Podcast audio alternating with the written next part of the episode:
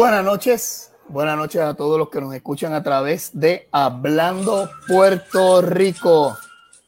Damos la bienvenida en esta noche, vamos a tener una conversación espectacular y damos la bienvenida al licenciado José Rivera Cruz. Buenas noches, José. Buenas noches, buenas noches, espero que se encuentren bien.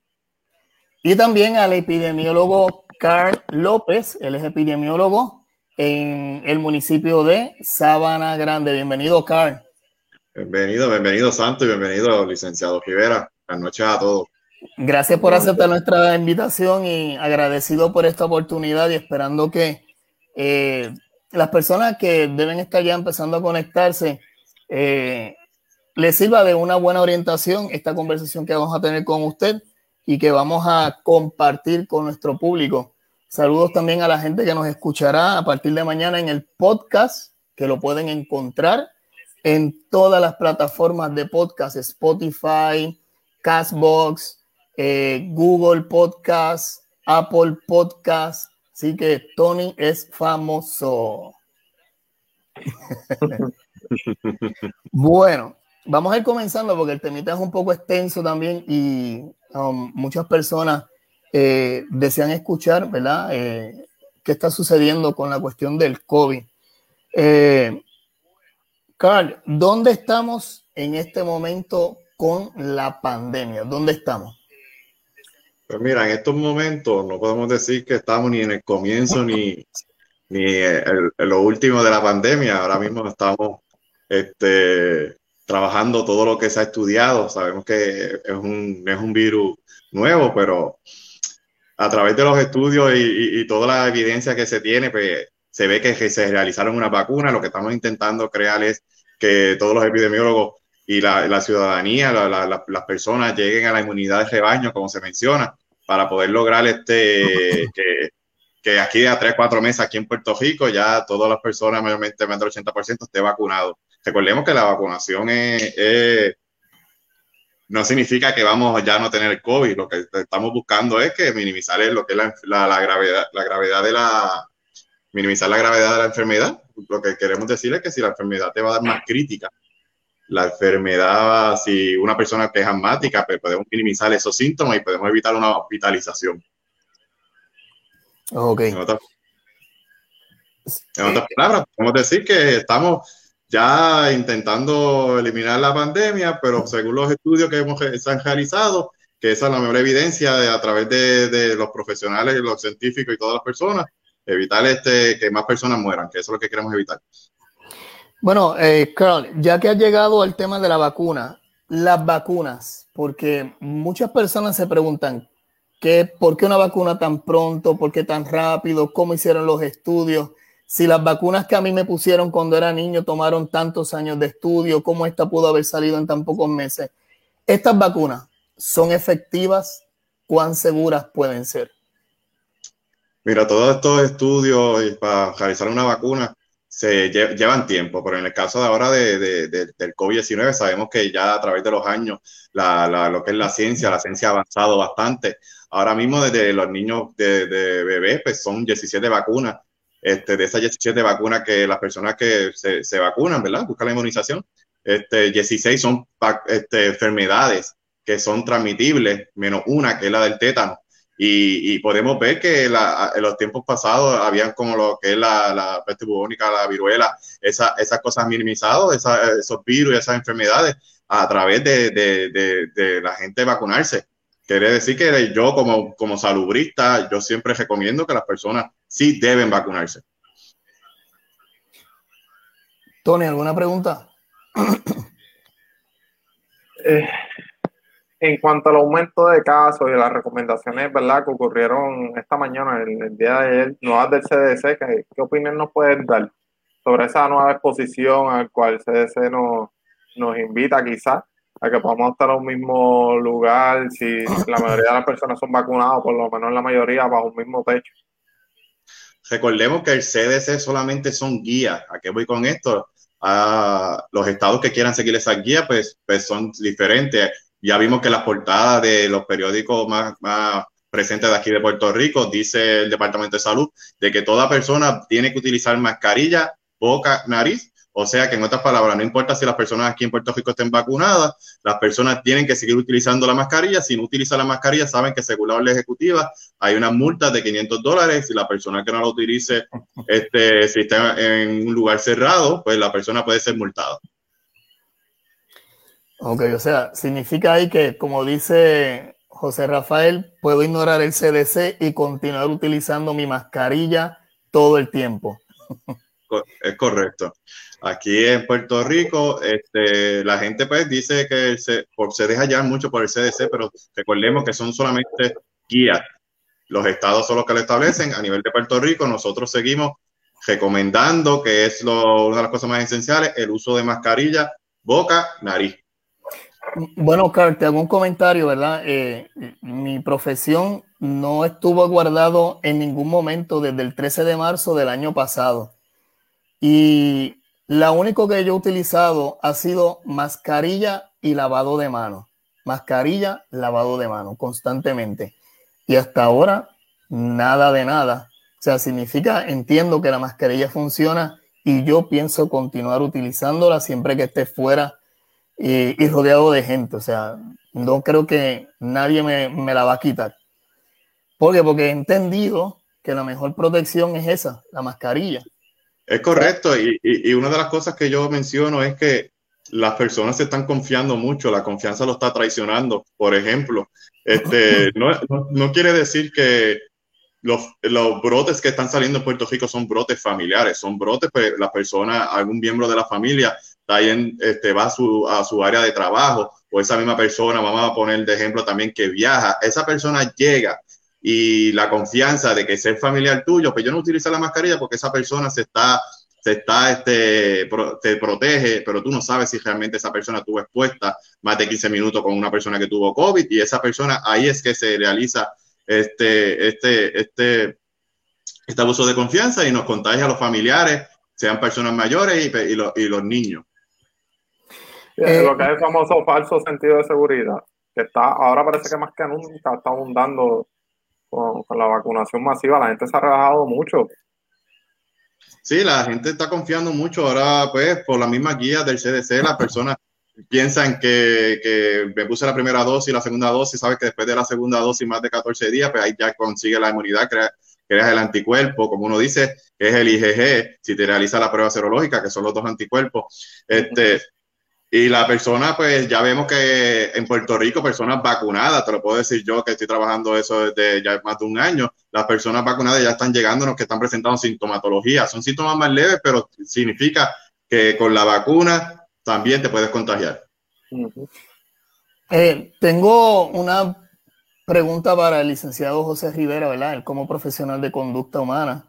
Eh, ¿Cómo el encierro ha afectado en que la gente tenga este exceso de confianza ahora, en este momento?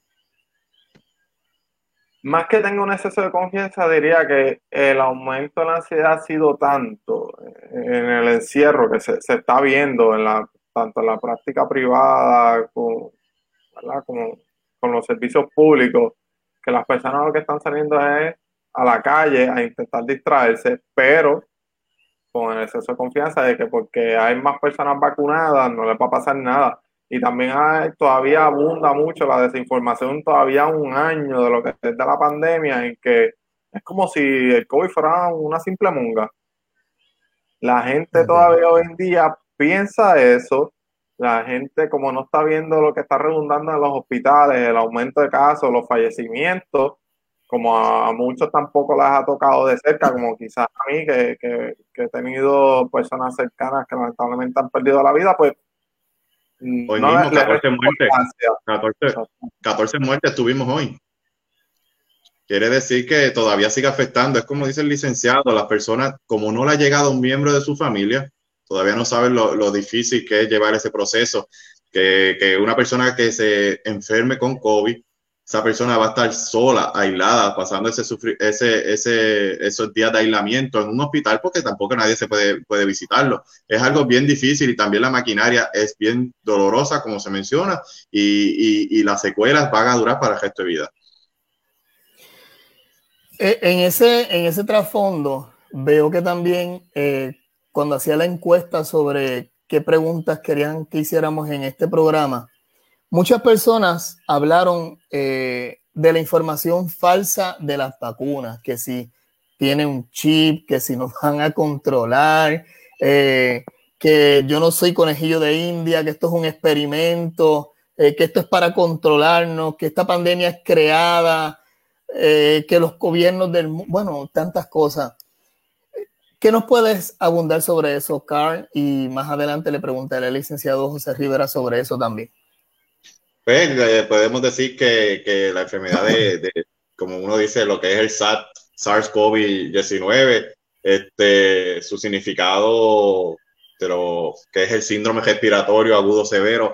Este, eso está desde el 1960, esa enfermedad, o sea, lo que están saliendo son variantes de la enfermedad. Este, sabemos que lo que es una variante es que el, el, la, el, virus muta y, cambia su de estos genéticos y pues, pues tiene otros otro, otro síntoma en, la en, las personas humanas. ¿Qué te puedo decir con la pregunta que me, me dijiste? que es total, para mí es totalmente falso. Recuerda, no todo el mundo tenemos la misma opinión. Si tuviéramos, pues, pues científicamente, este, pues, será para controlar el mundo. Pues, los síntomas, ¿de dónde salen? ¿Qué podemos decir? ¿De dónde salen esos síntomas? Ah, sabemos que, pues, la, enfermedad es algo que a través de los años, como le mencioné, pues, mutan y, pues, nos está afectando este momento ahora mismo el COVID-19. Eh, Agradeciendo la pregunta de Araceli, eh, ¿sabemos cuántas variantes ya existen en la isla? Bueno, este, tenemos conocimiento de ayer mismo se estaba mencionando que la de Brasil ya hay dos personas que, que, la tienen aquí en la isla. O sea, se ha mencionado que son por, por, el momento cuatro variantes, que es la, la de Sudáfrica, la brasileña, la, la, la Inglaterra y de California. Aquí en Puerto Rico, en las universidades de medicina, se están realizando los estudios de esas variantes. En otras palabras, las personas que tienen COVID se están mandando esas pruebas moleculares para realizarle ese tipo de estudios y a ver qué variante está llegando. Por el momento ayer, una de las noticias fue que tenemos dos, dos casos de la variante de Brasil y pues, pues ya también mencionamos que la variante de Inglaterra también se mencionó. Wow. ¿Qué efecto pueden traer esas variantes? ¿Son más agresivas, más contagiosas? Eh, ¿Cómo las personas deben cuidarse en referencia a que esas variantes sigan propagándose? Pues se está mencionando, pues, según los estudios, que la variante de Inglaterra es la que ha afectado más, porque una variante que, aunque son los síntomas más comunes, lo que es tos, fiebre, el pérdida de olfato, dolor muscular, este, esta, variante es más transmisible, o sea que contagia más rápido a las personas. No te puedo abundar todavía de la variante de Brasil, porque esa variante de Brasil todavía está en estudios, pero no sería algo cierto. Sabes que los estudios de la mayor evidencia de saber nosotros qué es lo que, cómo afecta esa variante, pero te puedo decir que la, la más que está afectada sería la de Inglaterra.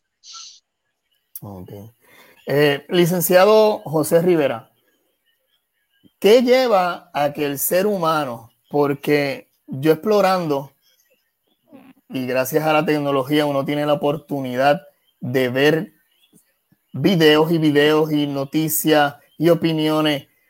Que trae a que la gente tenga esta pequeña conducta de preocupación ante lo que tiene una posibilidad de ser un bien, que son las vacunas y todos estos comentarios eh, de controles humanos, chips, eh, conejillos de India, ¿Por qué el, ser humano se comporta de esa forma? Claro obstante, lo desconocido, pero se sabe ya que es para un bien. ¿Por qué? pues mira, yo creo que la historia, la historia del mundo siempre se repite, de una manera u otra. Y el que no conoce la historia está condenado a repetirla. Lamentablemente, el ser humano más allá de pensar en dejar vacunarme para, ¿verdad? No tener los efectos secundarios de, lo que sería enfermedad, no contagiar a otro, no morir en el acto, se están dejando llevar más por la desinformación porque también se ha creado una inseguridad, una desconfianza de lo que son el Estado y estos entes gubernamentales o quizás federales que, que, de una manera u otra pues son los que proporcionan cierta información por los múltiples factores que puedan haber, sean racionales o, o no racionales, que me refiero racionales a que ya ha habido quizás una, un tipo de información que se ha puesto en el mundo de que han ocurrido ciertos eventos que el gobierno ha tapado y otros irracionales, como que han salido noticias de que hay tumbas plásticas en tal lugar y eso afloró en un momento dado y la gente entra en un frenesí, un estado de ansiedad latente de que algo va a ocurrir y el gobierno nos está escondiendo algo. Así que es el mismo factor, la desinformación y alto grado de ansiedad. Lo que pasa es que en este caso la gente o las personas, en vez de llevarlo hacia la vacuna, que hacia la ansiedad los mueva hacia vacunarse, los está llevando hasta el otro extremo, que no es vacunarse, porque temen hasta unas repercusiones de incluso que su salud será más afectada con la vacuna que con la enfermedad. Yo me he encontrado con gente que dice, yo espero que mi cuerpo eh, adquiera las capacidades autoinmunes de manera natural sin tener que vacunarme, porque se supone que mi cuerpo lo realice.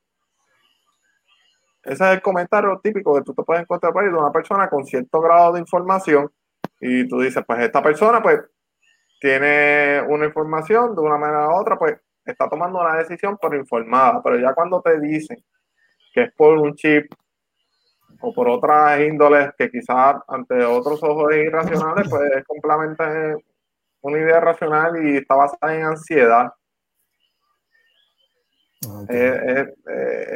Es, historia, Santo, es historia. Y eso nada más no se ha dado ahora. Quizás en el pasado se dio de igual manera, pero un poco distinta. A lo mejor fue con medicina, a lo mejor fueron otros factores, pero siempre es el mismo factor del desconocimiento. O sea que podríamos pensar que un poco de la historia de, la peste negra se está repitiendo. Sin problema alguno. La peste negra y entre otras pandemias que han ocurrido en el mundo. La, más que, la más que se ha visto en las reseñas de prensa ha sido esa, la peste negra, porque eh, estuvo tantos años eh, molestando esa pandemia en esos 1918, si no mal recuerdo fue que comenzó y, fue, y vino a culminar en 1923 o 24. Claro, está, no había las tecnologías, no había la medicina que existe hoy. Eh, pero, y la, eh, nos dice José que la fiebre española también fue uno de los de las epidemias que nos marcó mucho en la historia.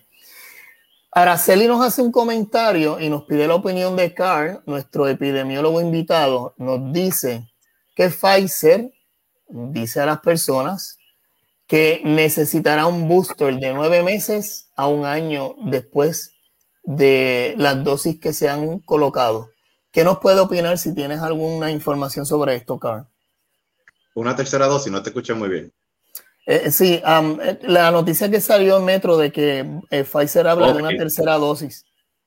Este, pues mira, ah, si, si fuera necesario, pues los estudios para, para, llegar a la inmunidad de las personas, pues sí la pondríamos. Sabemos que, que, no, si no me equivoco, la de hepatitis creo que son tres dosis. Este, y son cosas que pues sabemos que la, la, de Pfizer salió como uno, como dijiste, mencionaste ahorita, muy rápido, en menos de un año, pero son este, vacunas que fueron estudiadas no podemos pensar, si, si nos dicen que la tenemos que poner, pero no la ponemos porque sería una dosis extra para poder este, combatir lo que es el COVID. Sabemos que esa vacuna lo que está haciendo es crear el anticuerpo para poder minimizar lo que es el crítico de la enfermedad. Y yo pienso que, que sí, que se, se mencionó que, que, lo se podría hacer. O sea que continuaría siendo una opción para mayor protección para cada uno de nosotros. Eso es importante, eso es importante. Eh, también surgió una pregunta porque muchas, en la encuesta que se hizo, muchas personas preguntaron sobre un comentario que hizo el CDC también de que la limpieza de las superficies para combatir contagios no era tan efectiva como se decía al principio. Eh, ¿Qué nos puedes opinar de esta, de esta preocupación? Bueno, en esto que estamos viviendo ahora mismo, sabemos que todo lo que se mencione que sea necesario como la limpieza de superficie con alcohol, pues para mí es necesario. Sabemos que el COVID sale de una molécula de, de la saliva, Podemos estar hablando ahora mismo, si estamos con, vamos a poner un ejemplo, un escenario que nosotros estamos en un, en un restaurante, este, yo tengo COVID, este, me quito la mascarilla, como, cae esa molécula, viene otra persona, no se limpia esa superficie en menos de, vamos a poner 10 minutos, pues puedo contagiar a esa persona. O un niño, los niños, pues, su inocencia puede tocar esa mesa y se va a tocar la, o lo que es el ojo, la nariz la boca. Yo pienso que todo lo que sea superficie, este, vamos a poner ejemplo, ese que ya mencioné, pues cada persona que si compartió ahí, pues vamos a limpiar el carro, igual forma, se montó una persona que es nuestro núcleo familiar a guiar el carro, limpiamos todo eso, la, la, la, la, compra es otra cosa, el cajito de compra, todo eso nosotros tenemos que tomar esa medida de, desinfección porque no, no recomiendo que no lo hagamos. Sabemos que el alcohol mata el germen, mata el virus y es una manera preventiva, pero seguimos realizando. Ok, o sea que es importante que entonces sigamos desobedeciendo al CDC, mantengamos siempre limpiando la superficie. seguimos, seguimos recordándote que sabemos que el CDC solamente son guías. Yo sigo, anda, yo sigo andando con mi potecito de alcohol y hand sanitizer, que son de las tres medidas preventivas, lo que es el uso de mascarilla de boca nariz, el lavado de mano constante por 20 segundos, eh, alcohol gel para, para, desinfectarnos y evitar la aglomeración de personas. O sea, nosotros seguimos con las cuatro funciones básicas. Ok, también otra preocupación que surgió en la encuesta que se hizo, eh, Carl, fue sobre por qué personas vacunadas se han contagiado. ¿Qué pasa? O sea, quizá las personas piensan que esto es como la vacuna, eh, qué sé yo, de la varicela, que quizás me da o no me da nunca. Pero ¿por qué entonces personas contagiadas, eh, vacunadas se han contagiado? ¿Qué ha sucedido ahí? Ahí vuelvo a la palabra de ahorita, la, confianza. Se están confiando. Las personas, o sea, por más que se le explica, como dijo el licenciado, pues las personas se les está diciendo que la vacuna, lo que es la de Moderna y lo que es la de Pfizer, esta vacuna lo que hace es minimizar la criticidad de la sintomatología del virus. Que si es una persona que, que, se contagió y tuvo vacunada, pues esa persona tuvo expuesta. Se le está recomendando personas vacunadas tienen que utilizar mascarilla en todo momento porque la vacuna solamente es para crear anticuerpos para combatir el virus. Por eso fue una, una eh, como una de las recomendaciones que hizo el CDC fue en los aeropuertos, el, el uso de mascarilla nosotros como en, Puerto, en, en, lo que es el Departamento de Salud de Puerto Rico, decidimos que las personas tienen que utilizar la mascarilla. Porque con todo eso que estén vacunados, las personas se pueden enfermar. Ante, ante situaciones como esta, porque tenemos la información de que con las dos dosis de vacuna baja la mortalidad, eh, aunque, haya aunque haya infección. ¿Cómo como país, o vamos, según tu expertise, que es epidemiólogo, ¿cómo podemos trabajar asuntos como el Guaya Fest de, de, Orlando, Florida? Que hay mucha gente este conglomerada, que empiezan a ir a sus casas. Vamos a poner que de esas, vamos a poner que son 100 personas. De esas 100 personas, por lo menos 20 vengan a Puerto Rico y hmm. ocurre un caso, o dos casos, o tres casos, que no sabemos qué variantes son, ¿cómo podemos atender eso? Porque también es un, factor un factor psicológico, pero eso lo tocamos ahorita. Háblame de tu expertise ahí en ese caso. Lo que me estás mencionando es en un escenario de 100 personas, si te escuché bien, de 100 personas, 20 se me contagiaron. Exacto, pero vamos, vamos a pues reducir. Este, este, ahí es que ahí que llega un epidemiólogo y un equipo de contact tracing, ahí que llegamos nosotros. ¿Qué hacemos nosotros? La llamada inicial. La llamada inicial hace una entrevista que nosotros le vamos a estar preguntando a las personas en, esa, en ese cuestionario este, que, que cómo esa persona, en qué lugar asistió, este, eh, qué, cómo piensa que se contagió, qué lugares frecuentó, qué síntomas presenta, este, con qué personas compartió. A eso va un proceso. Entonces ahí nosotros hacemos como, vamos a ponerlo en palabras aquí de, de Puerto Rico, como un mapita. Hacemos el mapita. Si la persona me dice, pues mira, yo el sábado estuve en una fiesta, un cumpleaños con las 100 personas en un lugar cerrado, todos estuvimos compartiendo, comiendo, este, tomando. y empezó a presentar, sintomatología el lunes y martes. Pues ahí nosotros sabemos que se, la, sintomatología de, del COVID dura del día 2, empieza empieza a presentar del día 2 después de la exposición al día 12. Pues ahí nosotros decimos que esa persona se contagió en ese, en ese cumpleaños. Entonces pasamos al proceso de cuántas personas tú piensas que se que este, fueron contactos directos contigo. Por ejemplo, personas que estuvieron comiendo contigo de frente por más de 15 minutos, personas que estuvieron contigo en lugar cerrado por más, este, por, por ese tiempo establecido. Pues estas personas tú me las tienes que mencionar. Entonces nosotros empezamos a sacar todo ese listado, empezamos a llamar a todas esas personas como contacto directo. Las personas que se contagió caen en aislamiento. Recordemos, aislamiento es personas que ya tienen la sintomatología entonces los contactos directos nosotros los mandamos a, a, una cuarentena. El significado de cuarentena es que la persona se va a ir a cuarentena porque va a esperar esos síntomas o los síntomas no lleguen. Es un, método, un método preventivo. Entonces, si las personas empiezan a presentar síntomas, pues ahí vamos a, vamos a poner de 20 que fueron contactos directos, 10 me presentaron sintomatología, pues caen esos 10 en aislamiento y ponemos su núcleo familiar porque estuvo compartiendo con su núcleo familiar. Eso es lo que se basa de, el trabajo de nosotros aquí los epidemiólogos, hacer un contact tracing para poder recopilar toda esa persona y cortar la cadena de transmisión del COVID-19.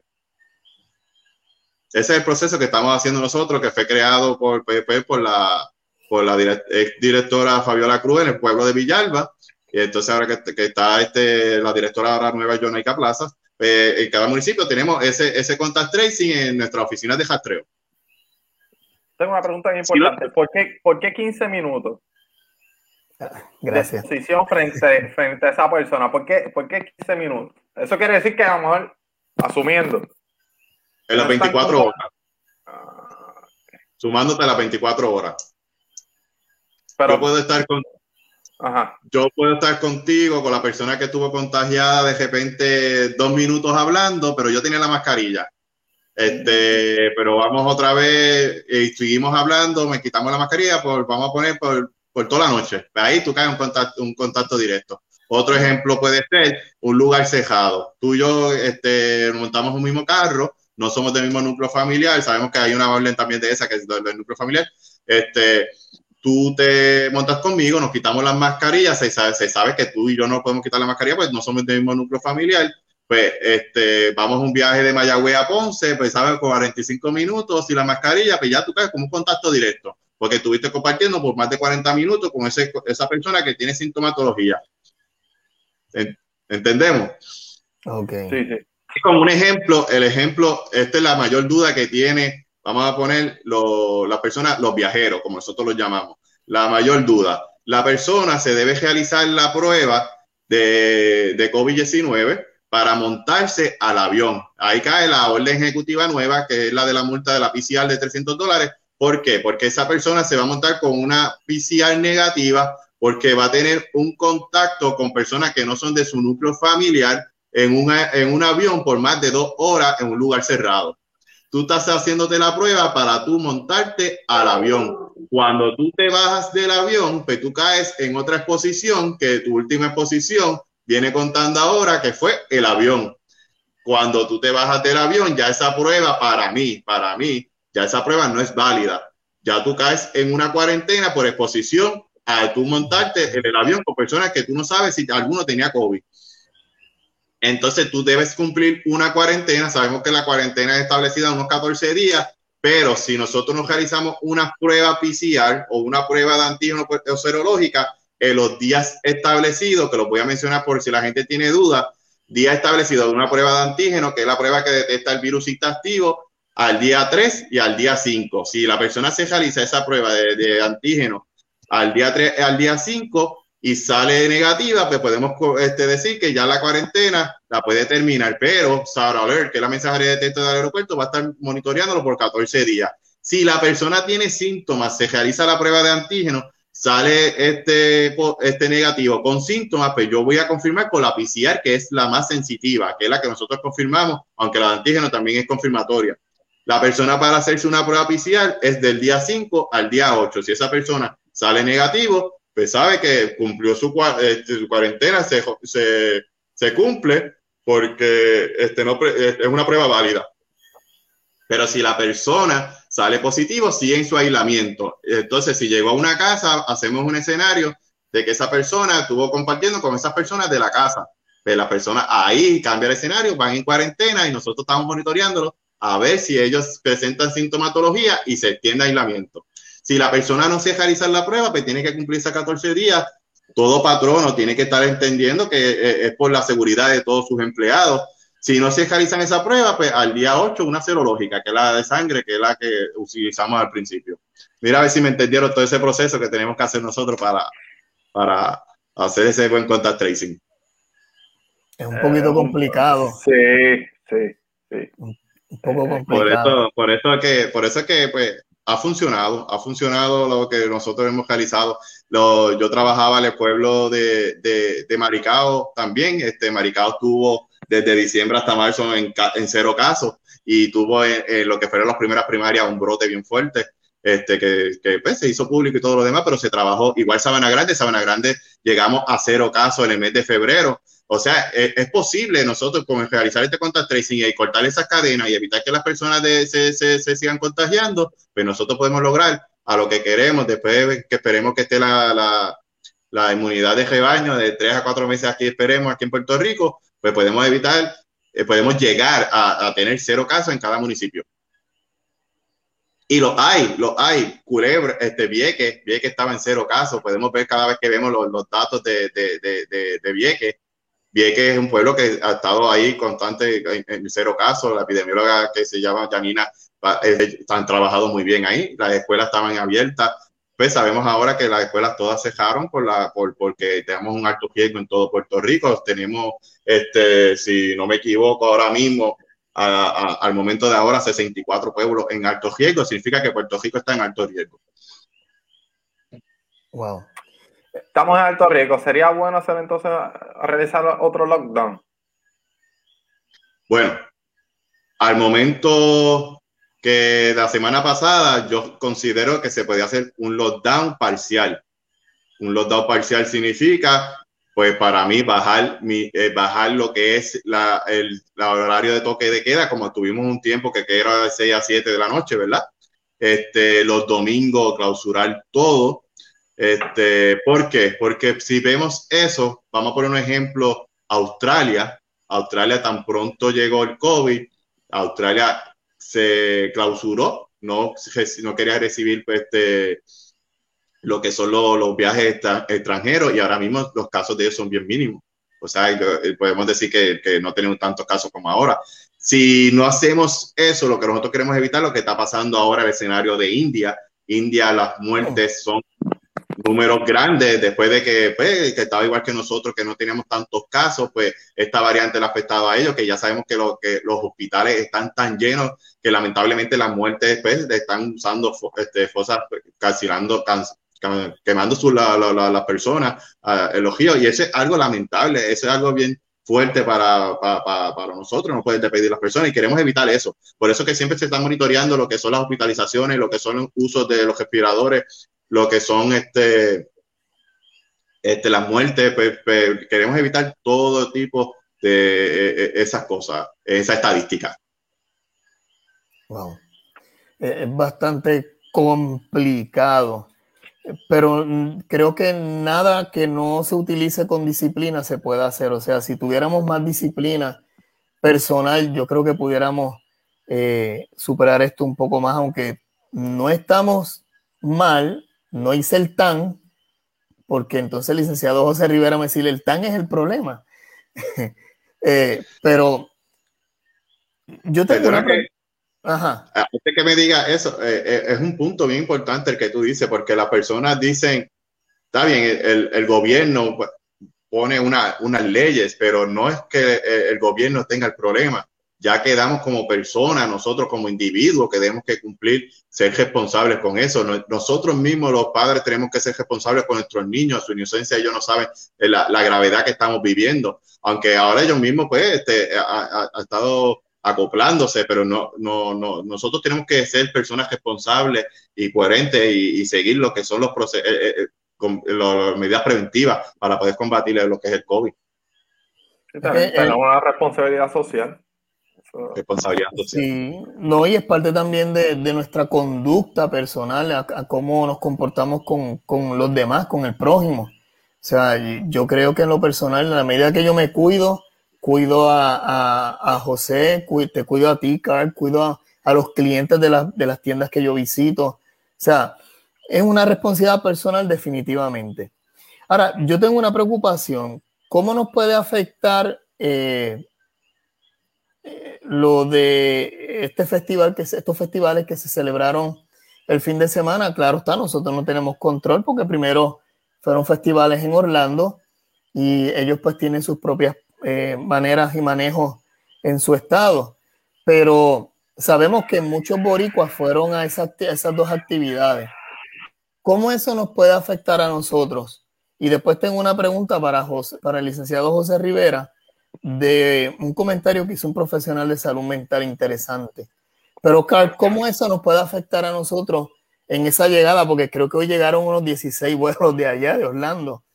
14. Pues, este, es algo fuerte, mano, porque nosotros, como decimos, estamos batallando lo que es el COVID y las personas, hay personas que son responsables, pero hay personas que también, pues, pues vamos a decirlo así, como habría dicho, irresponsable, su irresponsabilidad. En, Estados Unidos, si no me equivoco, este, los fallecidos ya están a más de medio millón, que es algo lamentable. Y Florida es uno de los estados que sabemos que no está siguiendo las medidas preventivas este, las personas, yo les recomiendo a las personas, igual que, el, secretario de salud humillado, les recomendamos a las personas que si tú viajaste, pues sabes que vas, tienes que llegar con esa prueba negativa y debes cumplir con esa cuarentena establecida. Si no, no visitar tus, tus familiares más cercanos. Si hacemos eso, pues podemos minimizar y cortarle la cadena de transmisión del COVID. Este, de igual forma, pienso que fue algo, perdonando acá la palabra, una irresponsabilidad, una negligencia, ver todas esas personas, ninguno sin mascarilla en lo que eran las redes sociales. Este, y es lamentable porque las mismas personas saben que estamos en una pandemia. Después, pues, pues esperemos que los números ahora, eso fue este fin de semana, pues los números se, ese, Vemos que más de 17 vuelos de Florida llegaban a Puerto Rico. Esperemos que esos casos no empiecen a subir por esa, por esa, por esa actividad, porque sabemos, como decimos, que nuestro caso índice fue el panameño, el Festival de la Salsa aquí en Puerto Rico. Y de ese caso fue que empezaron a surgir los más casos en, en la isla. Queremos evitar eso. Eh, licenciado José Rivera, en el periódico, o más bien en Noticel, eh, el director del Hospital Panamericano eh, hizo el comentario de que las personas que asistieron a este festival incurrieron en una conducta para suicida, entre comillas. ¿Qué quiere decir esto? ¿Por qué razón? Bueno, es que literalmente tú sabes que hay un peligro qué tan cerca tú tengas el peligro, eso tú lo desconoces. Al desconocer qué tan cerca tú tengas el peligro, pero el peligro está latente en un sitio donde hay tantas personas, donde no hay privacidad, donde no hubo uso de mascarilla, pues es como él dice, literalmente casi un acto suicida. ¿Qué es lo que no lo hace suicida? Que tú no quieres morir, tú estás participando de la actividad, pero sin querer morir, aún sabiendo que es una posibilidad. Por eso es que se le llama para suicida. Si no sería suicida. Yo me quiero morir, pues esa es la diferencia. Me quiero morir, cometo el acto, eso es lo que llamamos acto suicida.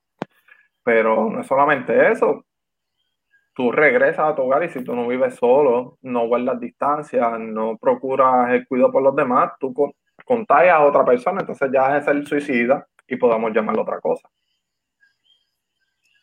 Porque es una, es una negligencia prácticamente que tú estás provocando o podrías provocar la muerte de un ser querido o una persona que desconoce mediante la asistencia a un lugar público de esta manera. Entonces, ¿qué está pasando con las personas? Más allá de esa información, eh, eso sería bueno para estudiar en un futuro porque es que no hay conciencia social. Por lo menos en Puerto Rico, si lo miro desde una perspectiva social, podríamos decir baile, botella y baraja. En Puerto Rico se ha acostumbrado el ser humano a que ante momentos difíciles el gobierno lo que nos ha dicho o que nos ha dado es baile, botella, baraja. La medida que yo tenga el baile, botella y baraja, es la medida que las personas están tranquilas. ¿Por qué? Porque tienen un momento de dispersión, de relajación. Se nos ha culturalizado para estar en ese estado mental, en ese estado físico, ante situaciones difíciles, baile, botella y baraja. Esto es un, es un estresor bien grande. La pandemia es un estresor bien grande porque si hay un aislamiento y hay otros factores donde sube la ansiedad, hay estados depresivos, cambios de humor, aumento en el maltrato, que es una realidad tanto en niños como en adultos. Y parte de esto es que las personas buscan salir, pero es una situación bastante complicada. Pero en el caso donde tú no estás sufriendo ninguna de estas consecuencias, que en Puerto Rico no hay esta incidencia de maltrato, es un acto para suicida. Yo lo veo de esa manera, porque estás anteponiéndote a una muerte que aunque no estás seguro que te va a ocurrir, no es como que te llegó un diagnóstico terminal, si hay una posibilidad de que fallezca y fallezca en otra consecuencia tuya. Y, abundando a lo que está diciendo el licenciado, en una de las, cláusulas de, la orden ejecutiva te menciona de que si la persona que está en aislamiento, en cuarentena, hace ese incumplimiento, la persona puede tomar, se le puede este, hacer cargo, porque como se menciona, pues la persona está poniendo en riesgo otras vidas.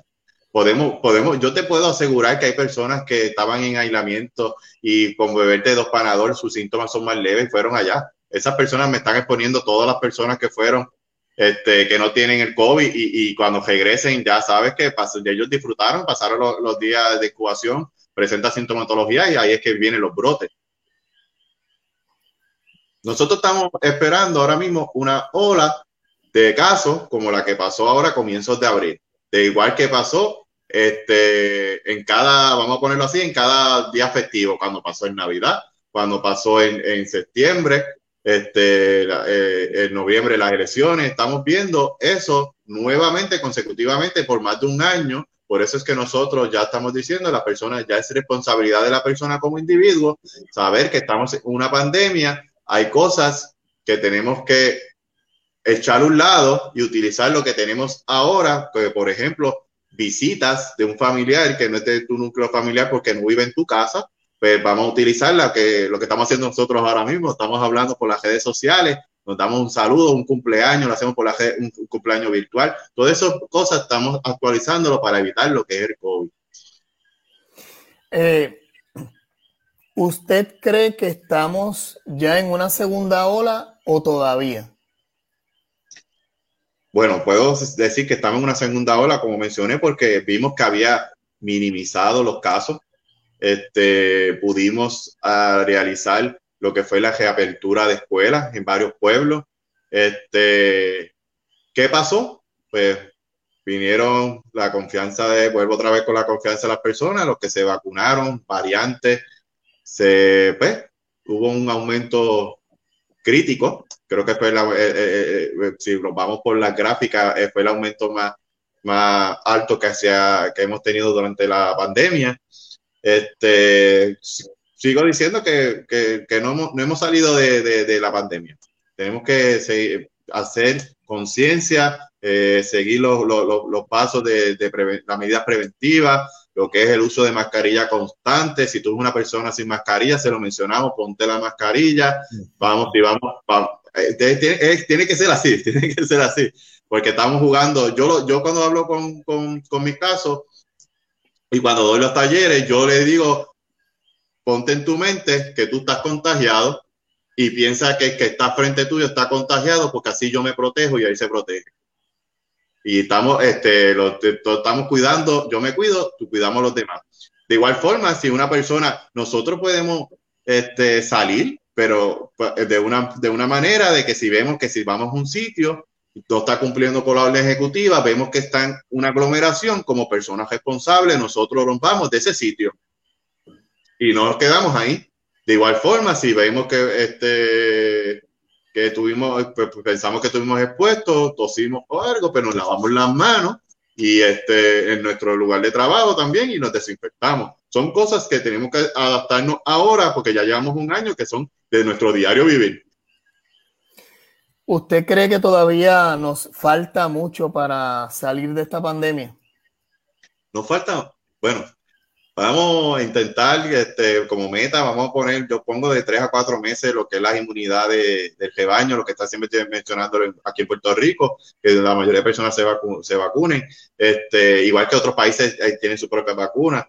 Y, vemos también en las noticias que hay, hay países que han logrado ya este, que se pueden quitar las mascarillas, ¿verdad? Porque ya se lograron vacunar, como mencioné ahorita lo de Australia. Queremos lograr eso aquí en Puerto Rico, queremos lograrlo de las personas de Puerto Rico. Este, seguimos, ya saben que más de dos millones están, están vacunados, tenemos que seguir los jóvenes ahora que se abrió esa fase. Pues mira, joven, pues vamos a, vamos a vacunarnos, ya que vemos que antes, anteriormente las personas que se estaban afectando no eran los jóvenes, pero ahora menores de 30 años se están enfermando, son los números más altos que tenemos en esta, en, esta, eh, ahora en abril. Y también tenemos niños menores eh, pediátricos, casos pediátricos que no queremos hacer, que, tener esos niños en el hospital, porque como dije, el proceso es fuerte. Un niño solo en un hospital, entubado, es algo que no, que no, no podemos permitir. Wow.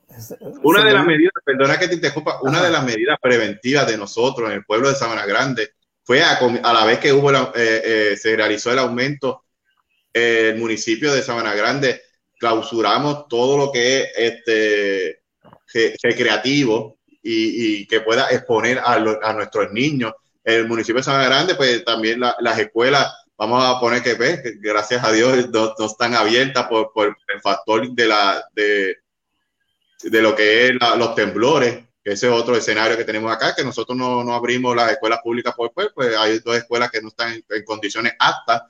Pudimos abrir dos escuelas privadas, pero ¿qué vamos? Los niños son personas que no se están vacunando. Nosotros como medida preventiva, que es lo, lo que hace un salubrista, tomar medidas preventivas, trabajar por masa, que es población, a diferencia del clínico que trabaja con uno, nosotros tomamos medidas preventivas, cejamos todo lo que es áreas recreativas, lo que son prácticas de baloncesto, este, de, de, de, pelota, lo que son los juegos y lo que son los gimnasios y todo lo demás, para evitar que las personas, los niños tengan ese contacto. Es fuerte, pero son medidas que se toman para tú evitar el aumento de casos. En Grande fue uno de los primeros pueblos, se realizó una orden ejecutiva que se sigue este, actualizando cada semana hasta que los casos bajen, que lo estamos viendo, pues teníamos más de casos, más de 20 casos confirmados y al día de hoy tenemos nueve casos solamente confirmados. O sea, la, la, medida preventiva funciona. ¿Se está llevando alguna estadística aquí en Puerto Rico sobre las personas que no se están eh, poniendo la segunda dosis? Sí. En el bioportal, que es la plataforma principal de lo que son los casos de COVID, nosotros cuando realizamos la entrevista, en la segundo renglón, te pregunta si la persona está vacunada. A la vez que yo realizo esa pregunta, pues yo estoy haciendo una estadística, sabemos que todos estos son números, pues se va, este, este, va actualizando cada vez que, que el entrevistador iniciado de seguimiento realiza esa entrevista si la persona se, se vacunó. O sea, en otras palabras, sí se está tomando una estadística. Y de igual forma se contrataron este, hay un banco de talento que está bregando como data entry, haciendo esa actualización a diaria de las personas vacunadas. Eh, me están preguntando por acá en un texto eh, cuán segura es la vacuna de Johnson Johnson. ¿Qué ha pasado con eso? Bueno, ahí yo te... la vacuna está no de brega igual que lo de Pfizer, porque lo de Pfizer y, la de Moderna son anticuerpos, pero se realizaron los estudios y fue aprobada. La, la vacuna funciona. ¿Por qué te puedo decir que la vacuna funciona? La vacuna se aprobó no, se, eh, se, se, para, para, poder vacunar a las personas. Se hacen estudios. Los estudios es la mayor evidencia que se pueden vacunar personas de, con la Johnson Johnson, miles de personas, millones de personas, y el mínimo que le ha tenido esos síntomas son números bien bajitos del 5%. ¿Qué quiere decir? Que como eso es evidencia y que cuando realiza la, la, la, la, persona, los científicos, y vemos esos números bajitos, pues significa que sí, tiene, tiene un efectivo, es efectiva. o sea que hay seguridad de que la gente la puede utilizar en confianza. Sí, recuerda, las personas nunca ven lo positivo, solamente tú vas a ver el otro escenario. Pero si nos vamos pasado de evidencia, la evidencia dice que la, la posibilidad de que sea, que funcione la vacuna es mucho mayor al mínimo de 5 o 6 personas que tuvieron este, síntomas graves de esa enfermedad. Recordemos, las vacunas, lo que es la influenza también, la vacuna tú, es algo nuevo que tú lo estás poniendo en el cuerpo. Siempre vamos a tener una reacción, pues unas personas pueden tener una reacción mínima, otras personas pueden tener una reacción mayor, porque su sistema inmunológico puede ser más débil que los demás. Eh, me preguntan también cuál es la diferencia entre la de Johnson Johnson, Pfizer y Moderna. O sea, ¿qué tiene uno? Ok. La de Pfizer y Moderna, los anticuerpos este, pueden, ser, se, pueden ser desarrollados después de la segunda dosis a los 14 días. Ok. Interesante. Ah, eh, eh, eh, esto ha sido un aspecto bastante.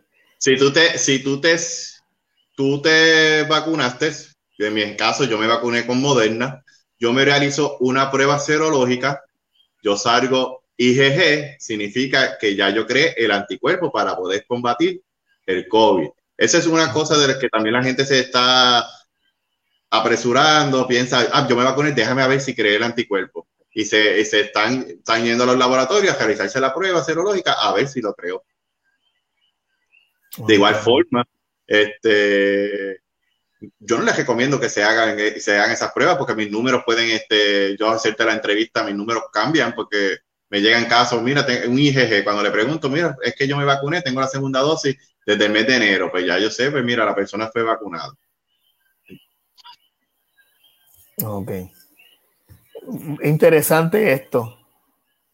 Eh, ha sido, esta, esta experiencia de este año ha sido bastante complicada, pero ha sido también bastante interesante y yo creo que también bastante educadora para todos nosotros. Eh, difícil, pero yo creo que nada que no se pueda eh, subsanar. Licenciado José Rivera, estamos casi terminando. ¿Qué nos puede decir o qué nos puede exhortar en cuestión de cómo nosotros mantenernos en nuestra conducta, en nuestro estado de ánimo?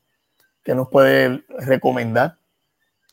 Eh, a veces estar dentro del hogar puede tornarse un poco difícil y más cuando estamos tanto tiempo en él, aunque ahora mismo pues hay mucha gente ya trabajando fuera, que eso eh, nos expone otras experiencias y quizás cuando volvemos a casa pues ah, puede ser que atenuemos la carga emocional que llevamos como puede ser que aumente dependiendo del círculo en el que usted viva pero lo importante dentro de todo es que busque diferentes herramientas como puede ser meditación, hacer ejercicios en casa, dialogar, buscar distraer la mente con cosas positivas. No estoy hablando de positivismo, sino con cosas positivas que le, le, puedan ayudar a bajar esos niveles de ansiedad y de estrés.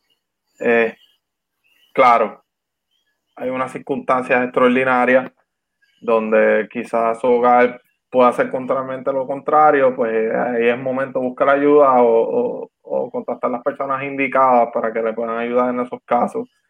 Eh, pero siempre estar atento a la salud emocional. Estamos viviendo tiempos, tiempos difíciles, pero aún así hay que estar pendiente. Si usted empieza a sentir ataques de pánico, sudoración, palpitaciones, eh, que se empieza a desmayar y no hay razón aparente física, estamos hablando ya de un problema de salud mental que se está generando y es bueno atenderlo a tiempo. Hay muchos psicólogos y psicólogas compañeros este, que están atendiendo de manera clínica privada, por teleconsulta, coger el teléfono y llamen confianza para que le puedan ayudar. Eh, nuestro epidemiólogo invitado en la noche de hoy, Carl López, ¿qué nos recomienda para que nosotros continuemos cuidándonos, protegiéndonos, pero más que nada, proteger a nuestras amistades y a nuestra familia? Pues mira, yo les recomiendo el uso de la mascarilla, boca, nariz, constante en todo momento. Les recomiendo el lavado de manos constante, agua y jabón por más de 20 segundos, el, el uso del alcohol gel y evitar las aglomeraciones de personas. Sabemos que estamos viviendo una pandemia vemos que los números de muerte eh, durante esta semana fueron en aumento, queremos evitar eso. Yo les recomiendo a las personas que si viajaron, como mencioné ahorita, las personas deben cumplir su cuarentena, no vamos a, romper eso, a visitar a nuestros mayores de, edad avanzada, sabemos que su sistema inmunológico es, menor, y a los niños evitemos hacer eso. De igual forma, si las personas se sienten que tienen síntomas, por más mínimos que sea, utiliza el sistema de rastreo en cada municipio, los 78 pueblos tenemos el sistema de, rastreo, las personas pueden llamarnos en confianza. Nosotros estamos para ayudar. No solamente hay epidemiólogos, el equipo cuenta con doctores que te pueden ayudar en lo clínico.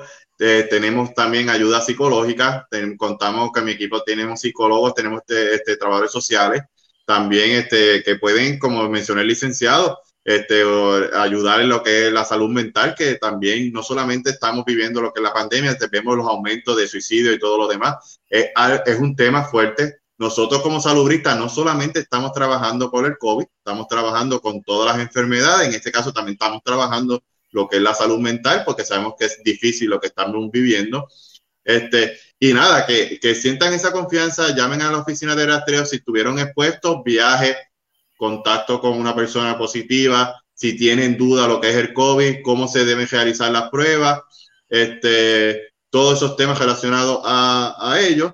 Y mi, mi, lema principal, pues también que si no estás vacunado, joven, ve, vacúnate, vamos a intentar inmunizar todo eh, eh, la inmunidad del rebaño de, de, Puerto Rico. Esperemos que de aquí a 3, 4 meses estar más del 80% vacunado y poder volver hacer lo que hacíamos antes, viajar y ver nuestra familia yo te puedo ser bien yo no sé desde cuándo yo no doy un abrazo y saludo a una persona con un beso, nosotros por igual que abrazamos a todo el mundo y besamos a todo el mundo, queremos lograr eso, queremos cero casos y, y la inmunidad del rebaño.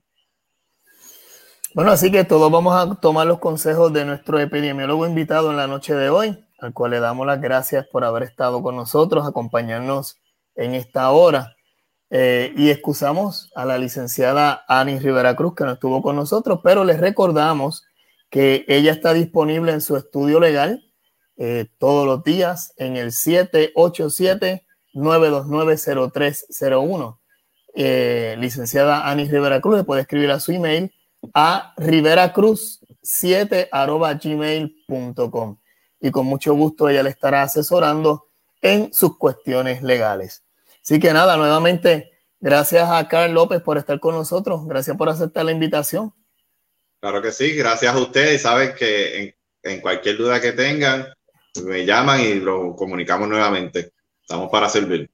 También gracias, al licenciado José Rivera Cruz, que estuvo bateando de emergente por la licenciada Ani Rivera Cruz. Tony, gracias.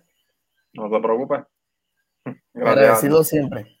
Bueno, pues nos despedimos de cada uno de ustedes que nos estado escuchando y esperamos nos escuchen a través del podcast que estará ya mañana disponible en las diferentes plataformas de podcast. Así que gracias.